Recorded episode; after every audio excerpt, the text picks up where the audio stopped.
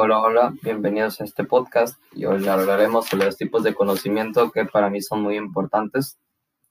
Eh, primero, pues quiero dar a conocer estos porque mucha gente no sabe cuáles son los tipos y pues sinceramente se me hace importante que sepan que, que los, el conocimiento tiene tipos y cómo es que se usan diariamente.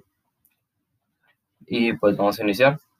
Primero, antes que nada, el conocimiento es la relación creada entre el sujeto que conoce y el objeto de conocimiento. Es el proceso de conocer. El sujeto aprende o se apropia del objeto, lo interioriza y se esfuerza en comprenderlo.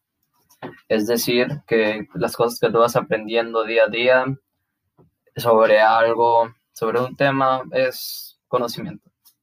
El conocimiento intuitivo, pues este es muy fácil ya que simplemente es reconocer antes de que, de que te expliquen algo o de dar por previsto algo. Es aquel que surge de los imprevistos, no requiere un razonamiento previo y pues resulta bastante útil para reaccionar ante nuevos obstáculos. Ok. El, el ejemplo podría ser la identificación de los estados sin de ánimo de un familiar, amigo o de una persona. El segundo conocimiento es el empírico, porque pues este también es muy fácil de reconocer, simplemente es a base de la experiencia. Es decir, que por ejemplo, cuando tú vas practicando algo día a día, un deporte, tú vas, cada día vas aprendiendo más cómo manejar el balón, cómo tirar, ese es un ejemplo, ya que con la experiencia vas agarrando más, perdón, vas agarrando más habilidad y pues así funciona este conocimiento. Conocimiento para autoridad. Ese tipo de conocimiento se requiere cuando otro individuo lo comparte o lo impone. Surge cuando la persona acepta como válido lo que el otro dice.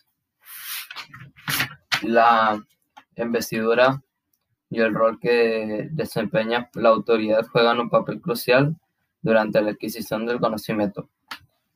El mejor ejemplo del conocimiento por autoridad es el religioso. La información. Perdón. Eh, la información presentada en los libros sagrados se acepta como verdad y nadie que dice tener fe se atreve a cuestionarla Ahí pues la fe se convierte en el eje central del conocimiento religioso. Los fieles aceptan las costumbres, los ritos y creencias establecidas por la religión. en conclusión, el, el, conocimiento religioso implica interpretar el mundo a través de la divinidad, de la aceptación de un Dios, busca fundamentar la trascendencia del ser humano en el mundo infinito. El otro, otro tipo de conocimiento es el filosófico, como muchos sabemos, el término filosofía proviene del griego filosofía y significa moral y sabiduría. Este tipo de conocimiento es sobre la reflexión, reflexionar sobre algo para así encontrar una, una respuesta lógica, una respuesta más correcta, que se podría decir que más correcta.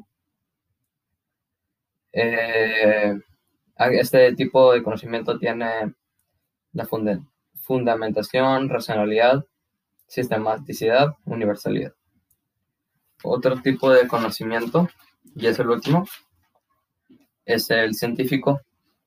Después de haber analizado e identificado las características de los tipos de conocimientos, debes saber que el conocimiento científico no procede de la fe ni tampoco de la reflexión. Se distingue el resto porque va más allá de la observación, trasciende la experiencia de la vida cotidiana se adquiere a través del método científico intenta demostrar la veracidad de las afirmaciones siguiendo un orden y procedimientos ya establecidos.